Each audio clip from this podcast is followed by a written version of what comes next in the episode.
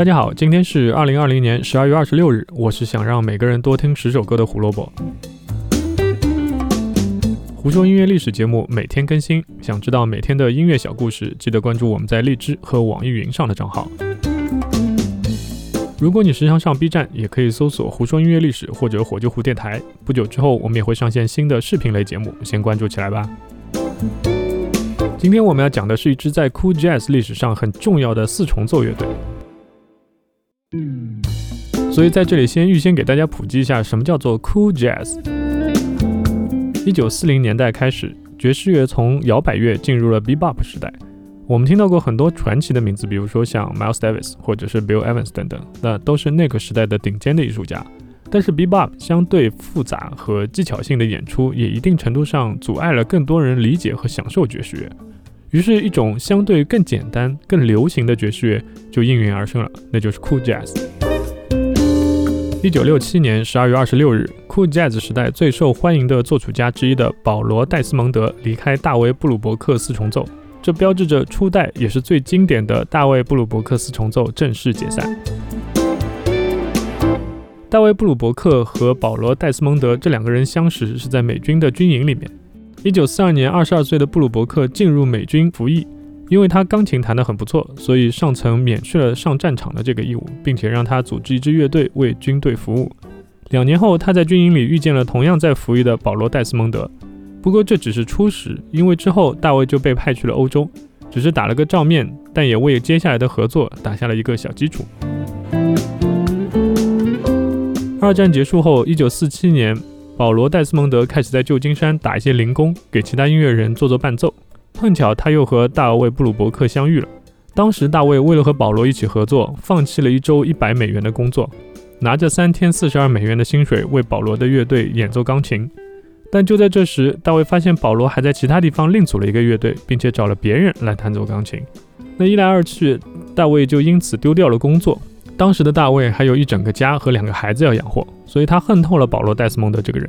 大卫告诉自己的妻子：“我再也不想见到这个人了。”这么一闹，两个人确实也没有办法合作了。于是大家当然是各回各家，各找各妈。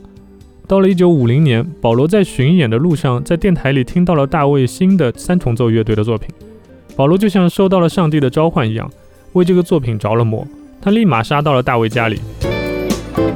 我们还记得大卫曾经对妻子说过：“我再也不想见到这个人了，对吧？”还好大卫的妻子并没有听他的话，而是让保罗进了家里。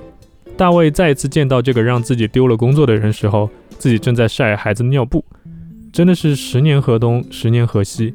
上一次两个人见面时，大卫死活都保不住自己的工作，这一次轮到保罗发毒誓做牛做马了。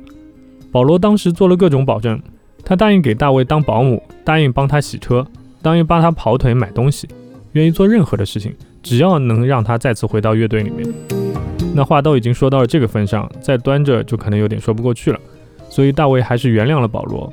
那未来享誉全球的大卫·布鲁伯克四重奏正式成立。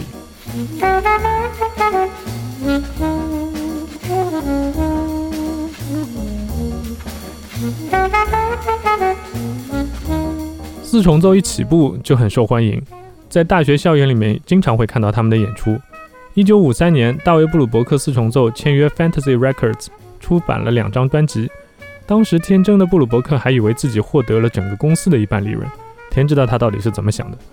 总之，他推荐了十二月二十三日我们提到的 Chad Baker 还有 Gary Mulligan 加入 Fantasy Records，但最后他发现，当然他只能获得自己唱片的一半利益，所以一气之下，布鲁伯克四重奏又改签去了更大的哥伦比亚唱片。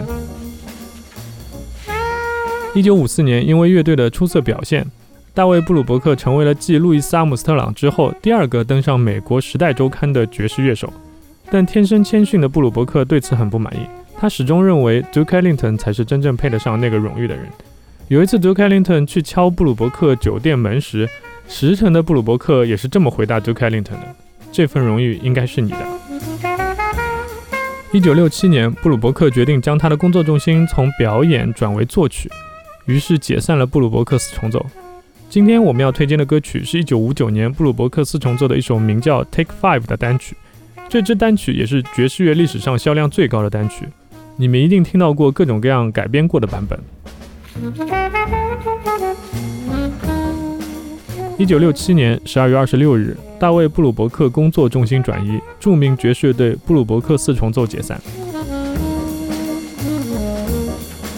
感谢收听今天的节目，胡说音乐历史，音乐让每天更重要。明天我们会说一张林忆莲的专辑，专辑同名歌曲曾经风靡了整个华人地区。明天见了，拜拜。